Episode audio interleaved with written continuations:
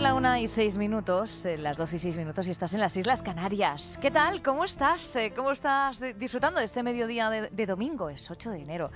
Bienvenido, bienvenida. Si acabas de, sumarte, nos escuchas a través de, la onda media y también a través de, de la aplicación móvil de COPE.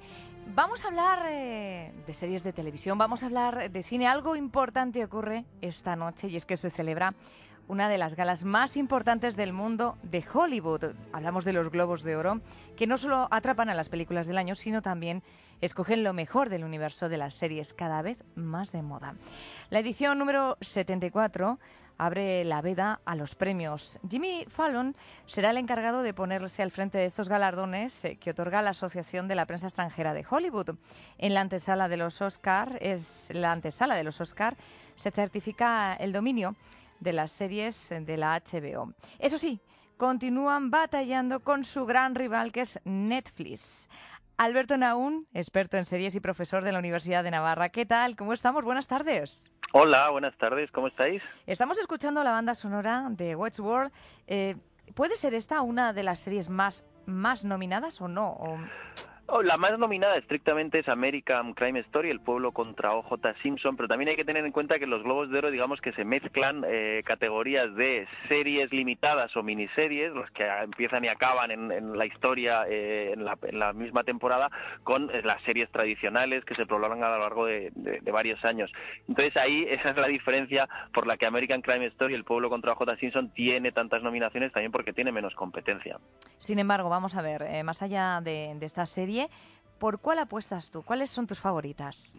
Eh, los globos de oro tienen mucho de moda. Hay como do- dos, dos elementos que siempre influyen. Uno es la moda de las series del momento, digamos, pues porque mm, vota la prensa extranjera y no necesariamente son los más expertos siempre en, en las series eh, de mayor calidad, por llamarlo de alguna forma. Y luego también, si os fijáis, les encantan los actores de cine, los que se han pasado del cine a la televisión. Entonces, hablar de favoritas, yo por ejemplo, eh, sí que diría que Stranger, eh, Stranger Things o Westworld eh, tienen muchas papeletas precisamente porque han sido grandes fenómenos de, de verano para acá, pero por ejemplo en actores de una serie que casi nadie ha visto y que se habla muy poco y que ellos han nominado, hay un actor como Billy Bob Thornton, uno de los actores grandes de- del cine que se ha pasado últimamente a las series, que yo apuesto por ejemplo por él para la, el- en este caso el premio al mejor actor, precisamente por ese gusto que tienen siempre por los actores de cine que llegan a la televisión y sobre los cuales bromeaba Ricky Gervais hace años en una de las galas. Cierto, has mencionado que, que a veces eh, bueno, pues nos encontramos actores de cine que se pasan a las series de televisión. ¿Son cada vez más? Yo creo que sí, porque precisamente la televisión ha adquirido eh, un prestigio cultural que hace que ya no, no se vea ¿no? En, en como, como algo de, segundo nivel. Pues yo que sé, hay gente desde Jude Law, Billy Bob Thornton, Dustin Hoffman, casi todo el mundo, quizás menos los DiCaprio y Brad Pitt haciendo eh, series. También porque ahora hay formatos que no reclaman del actor cinco años, cinco temporadas, sino esa idea de series limitadas o miniseries que permite pues que eh, entren durante ocho o diez capítulos y ya está. Y luego también que cada vez están produciendo más. El año pasado se producían en Estados Unidos más de 400 series, con lo cual el talento y la capacidad de producción hacen que cada vez haya más eh, materia cinematográfica que se mete, se viene a la televisión. Qué difícil estar a- al día de, de todo y seguirlo todo, madre mía. Eh, No, es imposible, es imposible. a, a ese nivel y a ese ritmo de producción es que es imposible. No, Eh, no, no. Si hablamos de los globos de, de oro de, de este, de este año, ¿hay series que repiten en, respecto a otros años que hayan estado nominadas? Sí, por ejemplo, eh, Mr. Robot es una de las que repite, VIP es una comedia eh, muy sólida, en este caso una comedia política, bastante abrasiva, que también repite. Jane the Virgin, por supuesto, eh, Juego de Tronos. Sí que hay eh, un puñado de series que repiten, aunque sí que es cierto que los Globos de Oro, digamos que premian más eso que decimos, ¿no? De la innovación en cuanto a moda, no necesariamente innovación artística, sino qué es lo que hay de moda, porque por ejemplo hace unos años eh, les encantó eh, Robin Wright y Kevin Spacey en House of Cards y ahora ya pues se han olvidado de ellos. Con lo cual que los Globos de Oro en ese sentido son más impredecibles, aunque bueno, hay algunos candidatos que eh, se mantienen estables, Mozart in the Jungle también, que ganó el año pasado Gael García Bernal, con lo cual hay esa mezcla entre novedad y eh, tradición, por llamarlo de alguna forma. ¿Y habrá sorpresas en las nominaciones? Sorpresas ha habido, por ejemplo, Winona Ryder o John Travolta, Winona Ryder por Stranger Things y John Travolta por American eh, Crime Story, El pueblo contra José Simpson, eh, son sorpresas porque no son, bueno, quizás la de Winona Ryder sí es un poco más potente, pero la de John Travolta es una actuación bastante flojita, de lo peor de la serie, sin embargo están ahí como nominadas. Posiblemente la mayor sorpresa sea que ha entrado una serie que sí que para mí es de las de mayor calidad eh, en la actualidad, que es The Americans, un drama ambientado en la en la Guerra Fría en los años 80 en Estados Unidos y por supuesto This Is Us que es una comedia que todavía no ha llegado a España llegará en febrero eh, a Fox y que es un drama de estos familiares que mezcla eh, los años 80 con la actualidad y que parece que es digamos la gran eh, sorpresa en cuanto a nominaciones porque era una serie pequeñita que la han catapultado al gran público Alberto ¿tú crees que se, han olvidado de alguna serie? ¿hay alguna espinita por ahí que se te quede clavada?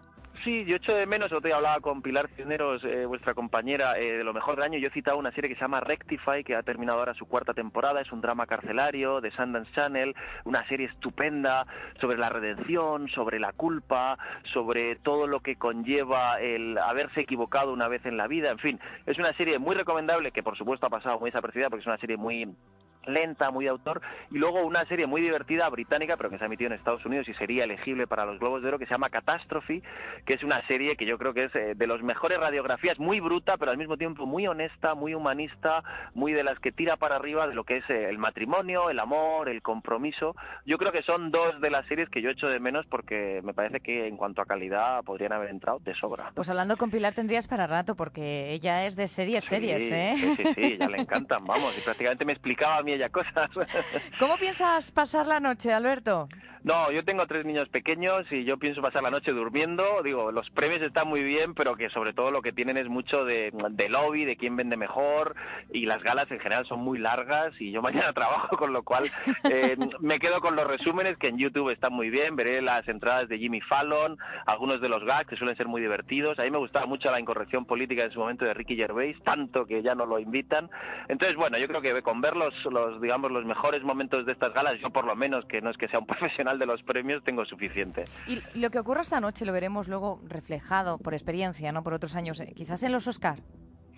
En el tema de las series, como no hay Oscar, no lo sabemos. Sí que influye. En el cine yo creo que sí. Siempre siempre se dice, ¿no? Que es la antesala eh, de los Oscar y que digamos que eh, pone muy en, en, la carrera de salida la visibilidad. Al final todos los premios tienen muchísimo de, de visibilidad, de lobby, de ver quién es capaz de crear tendencia, quién maneja mejor eh, sus campañas de promoción, con lo cual yo creo que eso siempre eh, sirve. Cuanto más se hable de ti eh, previamente a la gran fiesta de los Oscar, más posibilidades tienes de entrar. Y luego todos conocemos películas que han ganado Oscar que son bastante flojas, bastante mediocres, es decir, se mezclan desde cuestiones ideológicas hasta cuestiones de marketing que hacen que la, digamos, la, la equivalencia entre calidad y premio no siempre sea eh, cierta. Leía esta mañana que, eh, echando un vistazo a la historia de los Globos de Oro, pocas veces eh, se lo llevan las mujeres, mucho menos mujeres mayores de 60 años y los extranjeros. Aquí quienes más se llevan los premios son los varones y bueno, en ese caso no se mide ni se mira la edad, pero son los varones. Pero bueno, eso eh, supongo que también tiene que ver con una cuestión puramente, eh, eh, digamos que ha estado más gente haciendo tradicionalmente cine y televisión que era hombre antes que, que eran mujeres. había una cuestión demográfica. No buscaría yo ahí tanto una cuestión casi política o del patriarcado que nos suprime en los premios, porque tradicionalmente ha habido más, más, más personas masculinas ejerciendo el, el, pues eso, sobre todo tareas de dirección tareas de escritura, actores y actrices siempre han sido mitad y mitad, con lo cual ahí seguro que tiene que haber eh, paridad. Pero lo otro creo que son cosas que, que están cambiando y que yo no creo que sea bueno tampoco forzar las cuotas, como pasó también el año pasado en los Oscar con el tema de mm, eh, So White, en fin, si empezamos a jugar al, juego de las eh, políticas de identidad, esto al final se va a acabar convirtiendo en una especie de premios de cuota, en lugar de premios supuestamente de calidad o cuestiones que a lo mejor me a mí por lo menos mucho más interesantes que el que te den un premio por ser de un color, de una orientación sexual o de un género. Bueno, pues habrá quien eh, sí trasnoche. Hoy se celebra una de las galas más importantes del mundo, los Globos de Oro. Hemos eh, conocido un poquito más de lo que vamos a poder esperar de, de, esta nueva edición, que ya es la 74, con Alberto Naum, experto en series y profesor de la Universidad de Navarra. Gracias. Bueno, un saludo. Un saludo, hasta pronto. Chao. Una